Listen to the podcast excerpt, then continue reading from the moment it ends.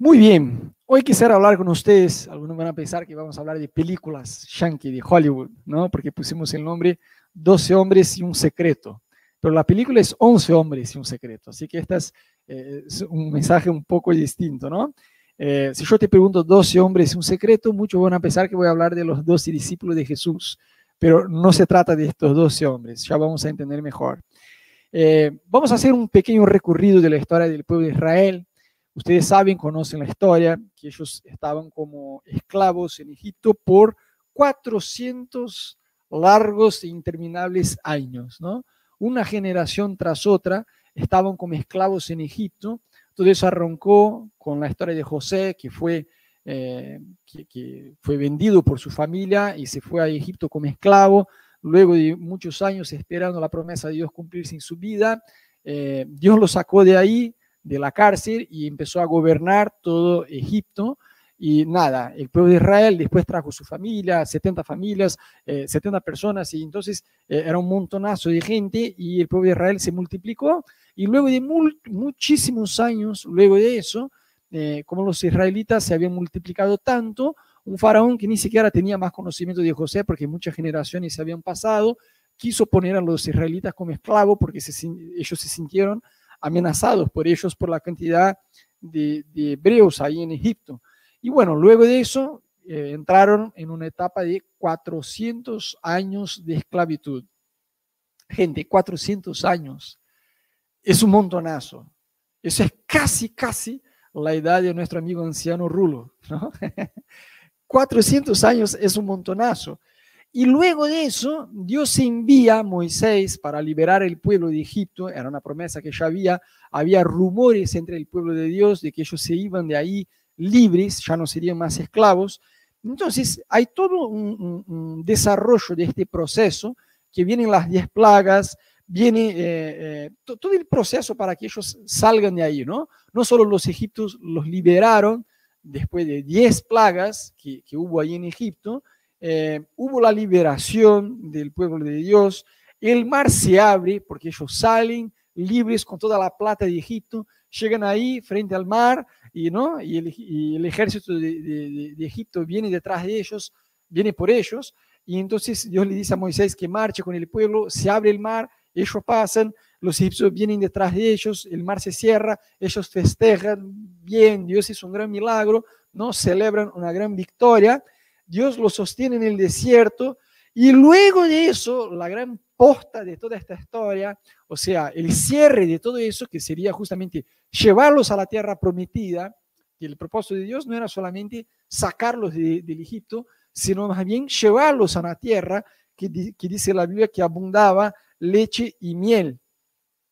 Y justo en este momento, o sea, hablamos de 400 años de esclavitud, las diez plagas, la liberación, el milagro del Mar Rojo, van al desierto, Dios los sostiene y por fin llega el momento, ¿no? El momento más esperado, que es conquistar la tierra prometida. Eso es como si fuera una carrera de, no sé, de autos y la última vuelta es la última. bueno, no importa, si, si, si, la cubierta se pincha, si falta nafta, lo que sea, le doy con todo para que llegue al final, ¿no? Eh, entonces ya no importa si un, cambio ahí no funciona, vos le das con todo porque es la última vuelta, o sea, querés cruzar la línea de llegada, querés eh, terminar la carrera. Y bueno, esta era la última vuelta del pueblo de Israel. Luego de ingresar a la tierra, la tierra que Dios les había prometido como herencia y que ellos iban a conquistar, bueno, listo, conquistaron la tierra, ya no son más esclavos, están en una tierra donde decía la Biblia que tenía mucha miel y mucha leche, o sea, era una tierra buena, era la posta de todo el historial que ellos como pueblo de Dios habían pasado. Y en este momento Dios dice, está bien, entonces aparten 12 hombres, y estos son los 12 hombres, no son los discípulos de Jesús, ¿no? Los 12 hombres es un secreto, ya van a entender de qué se trata. Son estos 12 hombres, eran 12 líderes para eh, espiar, para ver la, la tierra que Dios les había prometido como herencia. Y estos 12 hombres no eran 12 hombres cualquiera. Bueno, ¿quién se anima? A ver, 12, necesitamos a 12. ¿Quién se anima? No, eran 12 líderes, líderes de cada tribu de Israel. Israel tenía 12 tribus y cada tribu era representada por un líder. Así que le damos duro en los 10 espías y lo vamos a dar duro hoy, por su incredulidad, pero a lo que voy es, no eran 12 líderes cualquiera, inclusive los 10 que aflojaron, y ya vamos a ver por qué aflojaron, Josué y Caleb eh, son los únicos que nosotros nos acordamos, ¿no? Porque ni siquiera el nombre de los demás Dios nos permite recordar por su incredulidad, pero la Biblia nos los nombra y eran líderes. Entonces, a lo que voy es, no es solo que el pueblo de Israel aflojó, los líderes de Israel aflojaron, con excepción de dos. Entonces, habían 12 hombres, fueron, miraron la tierra y el título del mensaje también podría ser 12 hombres y 12 informes, porque fueron, miraron la tierra y volvieron luego de eso con dos informes, un bueno y un malísimo, ¿no? Entonces, el malísimo era de los 10 espías, con excepción de eh, Josué y de Caleb. Números 13, de 32 a 33, es el, el informe que ellos traen al pueblo de Israel. La tierra que hemos explorado, mira qué exageración, se traga a sus habitantes. Y los hombres que allí vimos son enormes. Hasta vimos anaquitas, que eran gigantes, ¿no? Hasta vimos los gigantes. Comparado con ellos, parecíamos langostas. Y, y así nos veían ellos a nosotros. O sea, un informe, pero recontra mal. O sea, estamos en el horno, no somos nada, eh, estamos perdidos. Era más o menos lo que ellos estaban diciendo. Sin embargo, vemos el, el informe que trajo Josué y Caleb, y lo que ellos dijeron, un capítulo más en números 14, de 7 a 9, dice así, la tierra que recorrimos y exploramos es increíblemente buena. Mira que los anteriores ni siquiera dijeron que la tierra era buena, que tenía buen fruto, solo dijeron lo malo, ¿no?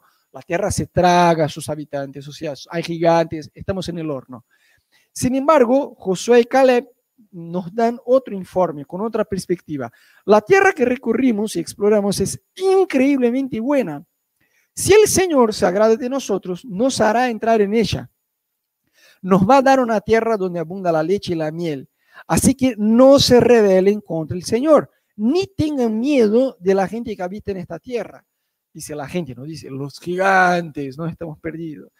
Ya son pan comido. Mira que decía, ya son pan comido. La gente de esta tierra es pan comido. Porque dice acá, no tienen quien los proteja, porque el Señor está de parte nuestra. Así que no les tengan miedo. O sea, vos ves acá dos informes totalmente distintos. Hay uno que dice, bueno, hay gigantes, son enormes, a, los ojos de ellos parecíamos saltamontes, o sea, nada, estamos en el horno. Y hay otro informe que dice, mira, la tierra es buenísima, Dios nos quiere dar y a esta gente es pan comido, porque Dios está de parte nuestra. Así que vamos con todo. Vos decís, ¿por qué hay dos informes? Si al fin y al cabo era el mismo pueblo, fueron a ver la misma tierra, o sea, ¿por qué hay dos informes distintos? Josué y Caleb, que fueron los dos que tenían este informe bueno que decía, dale gente, vamos con todo, Dios está de parte nuestra, ellos ya son pan comido, ellos tuvieron ojos de fe, porque su enfoque no estaba en la dificultad, su enfoque estaba en la promesa. Hoy cantamos, ¿no? Sobre la promesa de Dios, que Dios cumple sus promesas. Bueno, claramente Josué y Caleb, ellos pusieron su enfoque en la promesa de Dios y no en la dificultad. Para mí eso es igual que el rey David. David cuando mató a Goliat, vemos que el enfoque de David era lo que Dios iba a hacer. David podía decir, oh, mira, el chabón ese lo tengo que mirar así, ¿no? Está enorme. O sea, tiene cinco veces mi tamaño, no, no da. O sea, David podía poner su enfoque en una dificultad en lugar de poner su enfoque en la promesa de Dios. Sin embargo, al igual que David, que puso su enfoque en la promesa de Dios y no en la dificultad, Josué y Caleb apuntaron de igual manera a la fidelidad de Dios, a su promesa y no en la dificultad los demás espías, aún habiendo probado milagro tras milagro, ¿no? no solo del proceso de liberación de, Egipto, sino en el desierto, sino antes de salir del Egipto con las diez plagas y todo lo que Dios hizo, aunque ellos habían tenido un historial de milagros, aún así estaban incrédulos, aún así tenían dificultad de creer y de seguir confiando en Dios. Y muchas veces nos pasa así, ¿sí o no? Te echan del trabajo, vos decís, uff, me echaron el trabajo y yo vivo en Argentina, ¿no? El socialismo nos está tragando. Y aparte, la pandemia. Y aparte, en mi, mi rubro no están tomando, las empresas no están tomando. Y te desesperas. Me echaron el trabajo, ¿cómo me voy a sostener? ¿A dónde debo ir? ¿Será que debo cambiar de ciudad? ¿Me vuelvo a mi país? Eh, ¿Voy a otro lado? ¿Qué debo hacer? ¿Voy a Estados Unidos intentar un empleo allá y, y orar para que Dios me dé un green card? Es mi salida, ¿no? Y te desesperas. Entonces, si Dios te hace acordar vez tras vez cómo Él te sostuvo, cómo Él te ayudó, cómo Él ha sido fiel con vos, respiras hondo y dices, tranquilo, calma, no me voy a vivir bajo el puente, aunque me hayan echado del trabajo, Dios me va a sostener, Dios me va a abrir una oportunidad, Dios va a seguir siendo Dios en mi vida, ¿no? Esta es la perspectiva que debemos tener como cristianos. Y algo muy curioso, Dios se enojó con el pueblo de Israel, con la actitud de incredulidad de ellos. Y mira la sentencia, el juicio que Dios hizo a su pueblo. La voluntad de Dios era llevarlos a entrar en la tierra. Dios fue aquel que, que despertó su pueblo a que conquistara, ¿no? a que ellos pudiesen avanzar y conquistar la tierra prometida. Entonces Dios estaba despertando el pueblo diciendo, dale, dale, vayan a espiar la tierra, ahora vuelvan, animen el pueblo, yo voy con ustedes, le voy a dar, le voy a dar la victoria y ya está. Y el pueblo no quiso entrar en, la batalla. El pueblo no quiso creer, no se animaron a creer. Y ahí viene el juicio de Dios. Dice, está bien, ustedes fueron rebeldes, porque el pueblo no era, no era solo que ellos eran rebeldes de no aceptar el momento de pelear. Cuando no era momento de pelear, este mismo pueblo quiso pelear.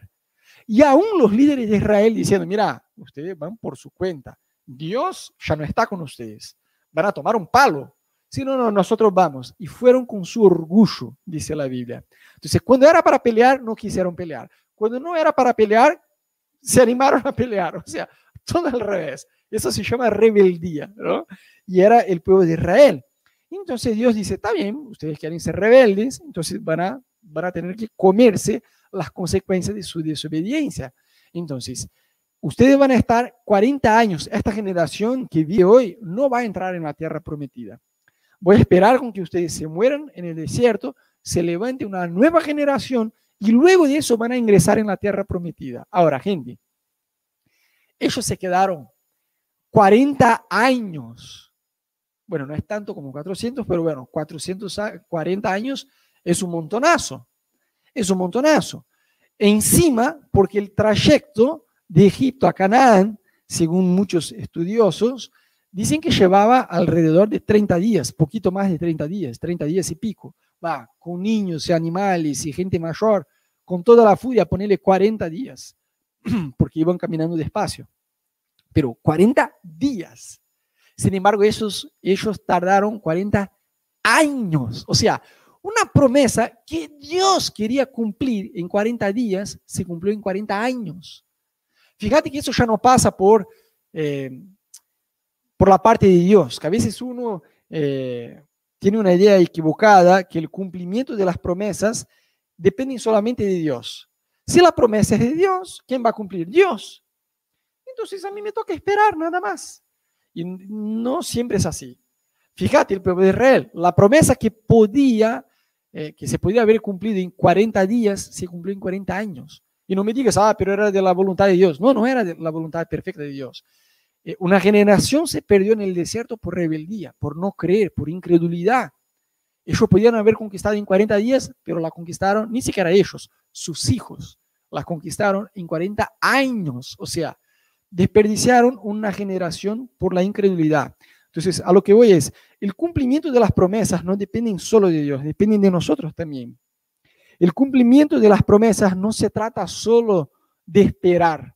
Ya hablamos eso, ¿no? Como muchas veces si bien es verdad que debemos esperar Dios, eh, es parte también del proceso, pero muchas veces damos demasiada énfasis a esperar en Dios. Yo conozco gente que está toda la vida esperando en Dios para que Dios use su vida, para que Dios lo levante del ministerio, para que hagan cosas relevantes para Dios, y solamente esperan de forma pasiva y tienen la ingenuidad que con eso Dios le va a usar. No va, porque pasan toda la vida esperando, esperando el tiempo de Dios y muchas veces están siendo cocinados en lugar de avanzar en Dios, ¿no?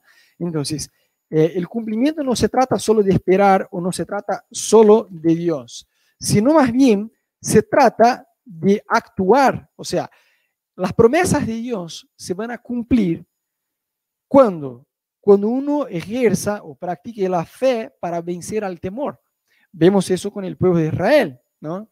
Entonces, fe, según la definición bíblica de fe, vemos que es la convicción de hechos invisibles. En otras palabras, es la seguridad de lo invisible. Y eso por sí solo, la definición de fe por sí solo, ya es una locura, porque estamos diciendo que es la convicción de lo que no se ve. Pues sí, pero ¿cómo uno va a estar convicto, convencido, seguro de lo que no se ve? Yo estoy convencido de lo que veo, yo no tengo que tener fe para creer que hay un papel en mis manos, yo lo estoy viendo, ¿no? O sea, fe, la definición de fe por sí sola ya es algo muy loco porque dice que es la convicción de hechos invisibles. Yo creo que en otras palabras podríamos decir que fe es ver lo imposible. Fe es ver lo imposible. Muchas veces hablamos de fe, o la gente habla de fe como la fe ciega, como que fe fuera una suerte de creencia eh, tonta, ¿no? Una creencia sin bases, una creencia eh, imbécil, por así decir, que no tiene, digamos, razón para creer. Sin embargo, a la, a la definición bíblica de fe, fe no es eso, no es, eh, la gente a veces nos juzga a nosotros los cristianos como si fuéramos una suerte de gil, ¿no? Como si fuéramos giles y que creemos en tonterías y que creemos eh, como si fuéramos ciegos porque creemos. Sin embargo, el hecho de, que la Biblia define fe como una convicción de hechos invisibles, yo entiendo que fe es ver. Justamente los incrédulos son ciegos, los que creen son los que ven, ven que ven lo imposible, ven lo invisible, ven el obrar de Dios. Entonces, eso es igual que la historia de Eliseo, el profeta Eliseo. La Biblia muestra que el ejército enemigo vino a su ciudad y cercaron la ciudad, ¿no? Y el siervo de Eliseo, cuando salió de la casa donde estaba y miró toda la ciudad tomada por el ejército enemigo, se desesperó. Y fue a Eliseo, Eliseo, Eliseo, nos, nos van a matar, vienen por nosotros. Eliseo dice, tranquilo, tranquilo. Dice, Señor, abrir los ojos de este cabezón para que pueda ver, ¿no? Que son muchos más los que están de nuestro lado que en contra de nosotros. Entonces, en este momento, Dios abrió los ojos al siervo de Eliseo que pudo ver los ejércitos celestiales y cómo ellos estaban protegidos. La fe es así, es ver lo invisible, es ver lo imposible, es creerle a Dios. Entonces, eso está en Segunda Reyes, por si quieren leer después, capítulo 6, ¿no? Entonces, Fe no es ser ciego, es totalmente lo contrario, es todo lo contrario. Es ver, ver lo imposible, ver lo invisible, ver el, obrar de Dios. Ver de antemano, yo diría que fe es ver el futuro también. Fe es ver el futuro como una realidad presente. Fe no es negar la realidad, no es que vos vas a negar la realidad. Estás enfermo o te echaron del trabajo, no es decir, no, no, eso no pasó, no, no, no pasó, pasó, te echaron el empleo, si es tu caso, ponele, ¿no? O si te encontrás enfermo, no es, ah, no, no, no estoy enfermo, no, no tengo COVID. No, oramos recién por aquellos hermanos que, que estaban con COVID. Porque la fe no es negar la realidad, no es una negación, no, no, eso no está pasando. Eso es negación nada más. Fe es entender que esta realidad de una dificultad, de un problema, de un quilombo que te metiste, de una enfermedad, de lo que sea, no es la única realidad. Que hay una otra realidad que podemos traer del futuro, que podemos traer del reino espiritual a nuestra realidad presente, que se llama el reino espiritual, la fidelidad de Dios, el amor de Dios, el poder de Dios. Yo me acuerdo que cuando venimos a Buenos Aires fue muy gracioso porque el método por lo cual, la estrategia por la cual vinimos de Brasil a Buenos Aires a empezar Amor Sin Límites fue la, el método kamikaze, ¿no? el método suicida. No es que vinimos con empleo, con conocidos, con alquiler, venimos con nada. La única cosa que teníamos era una palabra de Dios.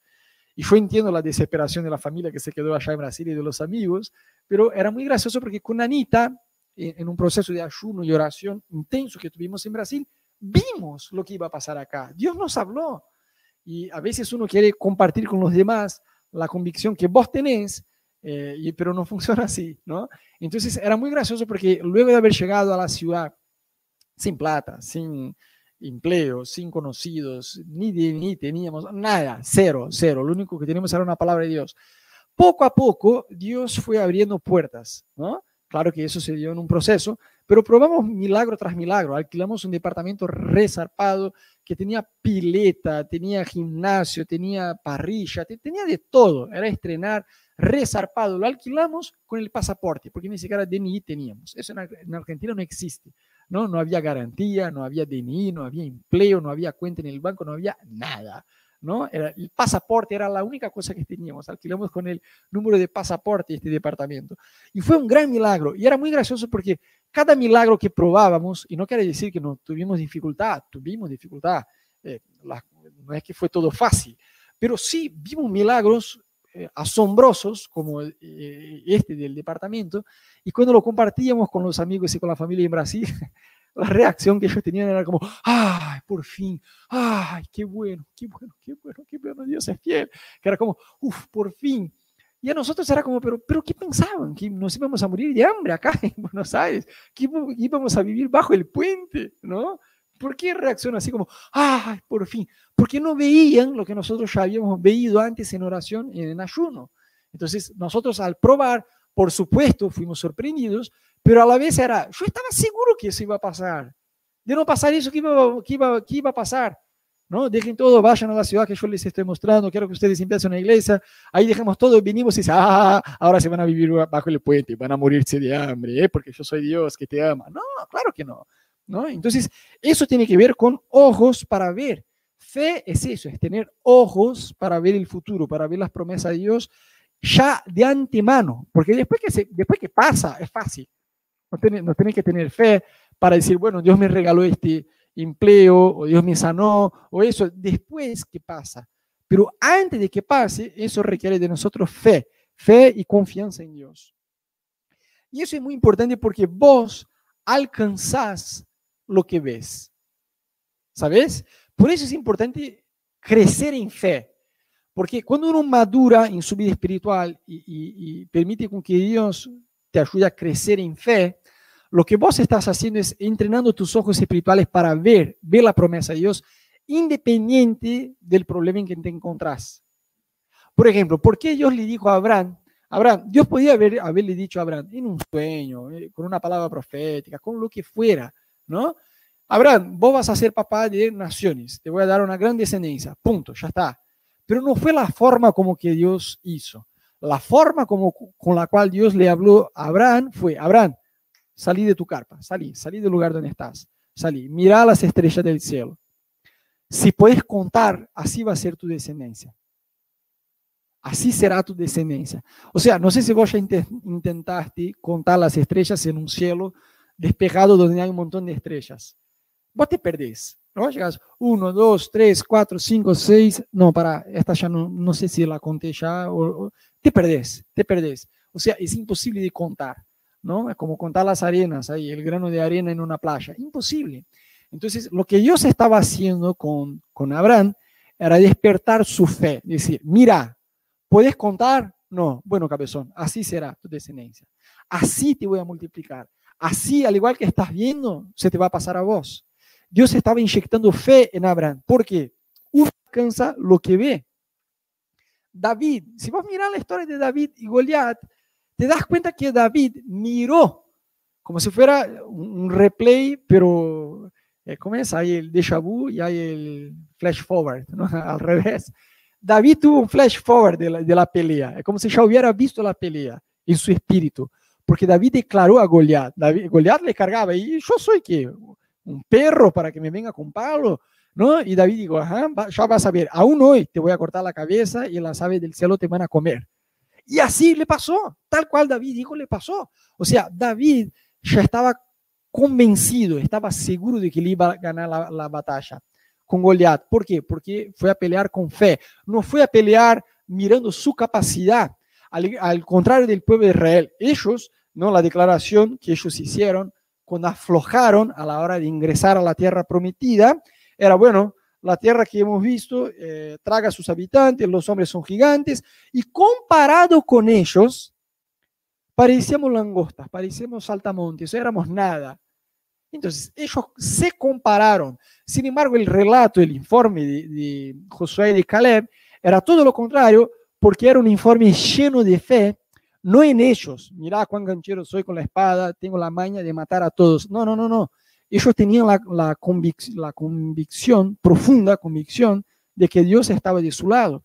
Y David era igual. ¿Quién es este chabón que tiene unos 5 metros de altura? No importa. ¿Quién este chabón se cree para hablar en contra de mi Dios? Dios me va a dar la victoria. Vos ves, desde lo natural era un desastre David, porque ni siquiera estaba convocado para la guerra.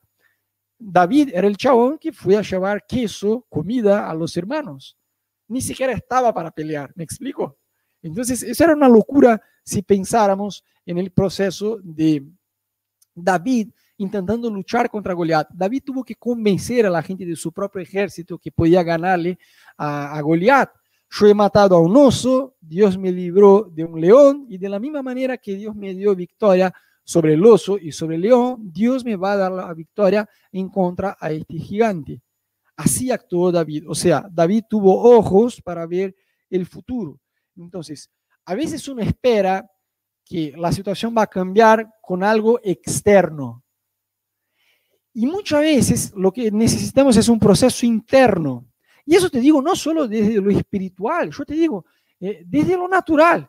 Si vos agarras un chabón que es millonario, y no un millonario solo que fue un heredero y que era un vago y que tenía padres que tenían mucha plata, sino un tipo que se convirtió en un millonario, que vino de una familia pobre, venció en la vida, supo emprender, supo trabajar bien y hoy es un millonario.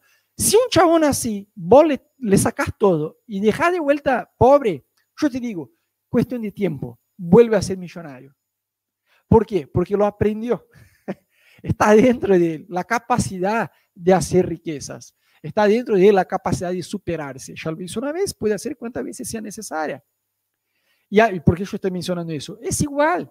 En el reino espiritual muchas veces uno espera, ah, no, si yo fuera hijo de Billy Graham, si yo fuera hijo de, no sé, Carlos Anaconda, bueno, ahí mi realidad espiritual sería otra. Las promesas de Dios en mi vida se cumplirían. Pero a mí me tocó un papá que me abandonó, a mí me tocó una mamá violenta, o directamente no tuve papás, o directamente, qué sé yo. Y, y ahí empezás a mencionar todo lo malo que te pasó en la vida. Sin embargo, eso no funciona así. Debemos aprender a mirar con ojos de fe ¿Y por qué eso, es importante? Porque debemos aprender no solo a ver en fe el futuro que Dios nos quiere dar, sino más bien a trabajar por eso. O sea, ¿hay segundas oportunidades? ¿Sí o no? ¿Qué opinan? Nuestro Dios es un Dios de segundas oportunidades. Escriban ahí en el chat, no importa si estás viendo por YouTube, por Facebook o por Instagram, pero deja un emoji ahí en el chat para que veamos si vos crees que Dios es un Dios de segundas oportunidades. Si crees, ponen así. Dios no es solamente un Dios de segundas oportunidades, es un Dios de terceras, de cuartas, de quintas. Si fuera solo de segundas, estaríamos en el horno, porque muchas veces pifiamos en la segunda, en la tercera, en la cuarta oportunidad, aprovechamos, después de 50 oportunidades la tomamos. Entonces, sí, es verdad, Dios es un Dios de segundas oportunidades, de terceras oportunidades de quintas oportunidades. Dios siempre da nuevas oportunidades. Sin embargo, no toda oportunidad se da igual. O sea, existe, yo creo de todo mi corazón, que existe el timing perfecto, el tiempo perfecto de Dios para que alguna cosa suceda. Y no es igual cuando Dios te da una segunda, una tercera, una cuarta oportunidad, pero vos ya perdiste el timing perfecto de Dios. Entonces, te doy un par de ejemplos bíblicos para que veas que yo no, saqué eso de mi cabeza pensante, ¿no? Sansón, por ejemplo, Sansón era un hombre que tenía un poder sobrenatural de Dios de, ser fuerte, ¿no? Era un tipo muy fuerte y tenía esta capacidad sobrenatural de Dios de, de moverse con una fuerza sobrenatural.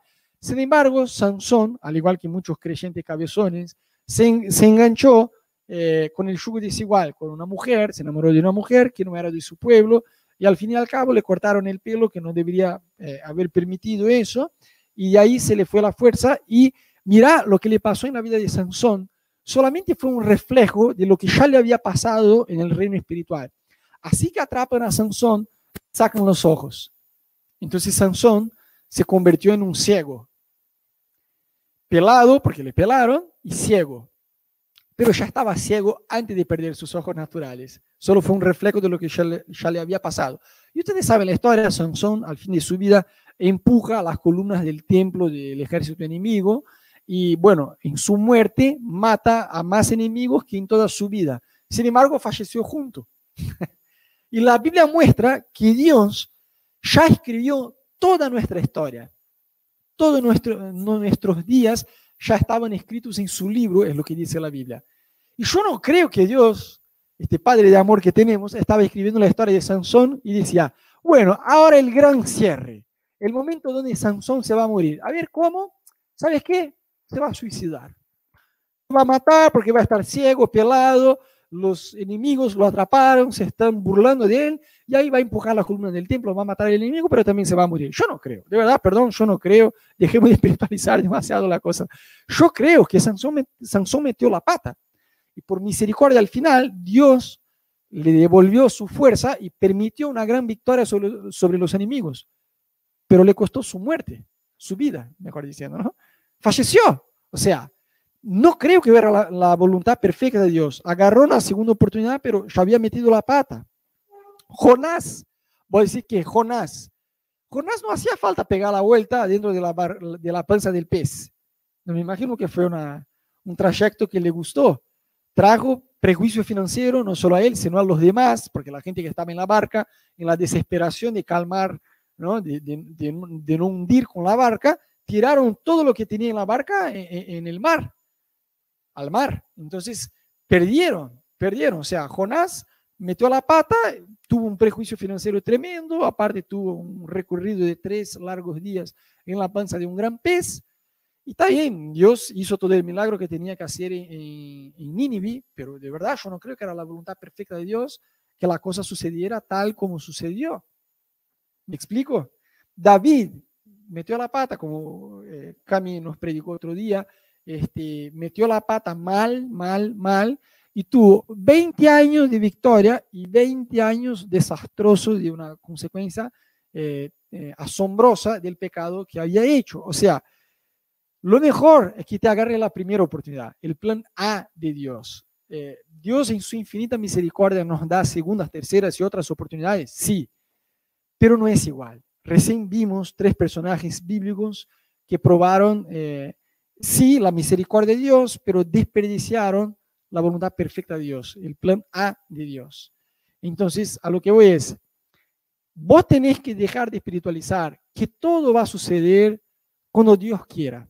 Porque hay cosas que Dios va a hacer cuando nosotros terminamos, concluyamos nuestra parte. Por ejemplo, Noé. Ustedes saben la historia de Noé. ¿no? Con, el arca. ¿Cuándo vino el diluvio? Ah, cuando era la voluntad de Dios. No, no, no, no. El diluvio vino justo cuando Noé terminó de construir el arca. Y a veces uno dice, no, pero el tiempo perfecto, no, olvídate, el tiempo perfecto. Hace vos lo que tenés que hacer hoy. Ah, te enganchaste con un chico de la facu, que re lindo, es perfumado, es educado, de buena familia, pero solo no es cristiano. Deja, deja, no insistas en el yugo desigual, te vas a romper la cara después ay, estás ahí jugando con un pecado, sabes que debes cortar el pecado, pero no estás, ay, Rodolfo, yo estoy huyendo del pecado, pero estoy huyendo en slow motion, ¿no? No lo hagas, porque vas a desperdiciar el plan A de Dios, la oportunidad de hoy que vos puedes probar en Dios. Después está la misericordia, está. Pero las cosas que vas a, eh, las oportunidades ya no se dan igual, porque el tiempo no se detiene, el tiempo no, no para, no frena, sigue. Entonces, lo mejor que vos puedes hacer es aprovechar, tomar la oportunidad que vos tenés hoy de avanzar en Dios, de conquistar lo que Dios te llamó a conquistar, de no bajar los brazos, de no tirar la toalla, de no dejar de creer, de no actuar de forma incrédula, ¿no? Yo decía, oh, bueno, te echaron del trabajo. Está bien, te echaron del trabajo, no puedes hacer nada respecto a eso, pero puedes creer que Dios, el mismo Dios que te sostuvo por mucho tiempo con este trabajo, te va a seguir sosteniendo, que te va a seguir eh, eh, sosteniendo en tu vida financiera. Entonces, no aflojes, al igual que el pueblo de Israel, que tuvieron 40 años en el desierto, siendo que en 40 días podrían haber ingresado a la tierra prometida. No depende de Dios, depende de vos, depende de mí, depende de nosotros. En lugar de que estés año tras año en lo mismo, en tu vida financiera, la misma dificultad, la misma dificultad, la misma dificultad. No, no, dice, basta, ya está, listo. Tengo que hacer, tengo que tener una actitud distinta si quiero tener un resultado distinto, ¿no? Eso es regla básica para nuestra vida, no solo natural, sino espiritual también. Entonces yo te quiero animar, quiero orar con vos, por eso que hablamos hoy, que vos y yo no seamos, al igual que el pueblo de Israel, que a la hora de conquistar, en la vuelta final, aflojaron, sino que tengamos, mantengamos el enfoque y que, tengamos, porque la Biblia habla del pasado dos cosas, ¿no? El apóstol Pablo decía, bueno, dejando el pasado atrás, olvidándolo, olvidando lo que queda atrás, avanzo a lo que está delante, pero la Biblia no habla solo de olvidarse lo que está atrás, la Biblia dice, ¿no? Que debemos recordar de aquellas cosas que nos dan esperanza. Y yo creo que es eso, en un momento de dificultad financiera, mirar hacia atrás y decir, mira, 2020, 2019, 18, 17, 16, Dios me ha fallado, no, me sostuvo, sí, vas a seguir igual, Dios, me va a Dios va a seguir sosteniéndome igual, porque Dios es fiel, aun cuando nosotros no lo somos. Dios se mantiene fiel, Dios se mantiene justo, sigue siendo un Padre de amor. Entonces, yo te quiero animar ahí desde tu casa que por dos minutitos vos puedas cerrar tus ojos, puedas abrir tus manos ahí en el lugar donde te encontrás. Yo quiero orar por, este mensaje que compartimos, pero mi corazón es que vos seas igual que Josué y Caleb, decir, dale, vamos, vamos con todo, no importa la dificultad que tengo por delante, Dios no está en contra mío, Dios está de mi lado, no importa el gigante que yo vea por delante, Dios está de mi parte, de nuestra parte, vamos con todo. Jesús, queremos ser, tener este espíritu de coraje, de, valentía, al igual que Josué, al igual que Caleb, queremos ver tu promesa y trabajar por ellas. No queremos estar en el modo pasivo, simplemente esperando, aguardando que del cielo se nos venga todo ah, sin ningún esfuerzo, sin creer, sin trabajar por eso. Ayudarnos a tener ojos para ver el futuro y trabajar por ello. Ayudarnos, Espíritu Santo, a trabajar por el futuro y por todo lo que está por delante de Dios. Ayudarnos a creer en tu amor, en tu fidelidad y en todo lo que vos tenés por delante nuestro, Dios. Queremos creer y descansar en ti, que vos seguís siendo Dios. En el nombre de Jesús. Amén.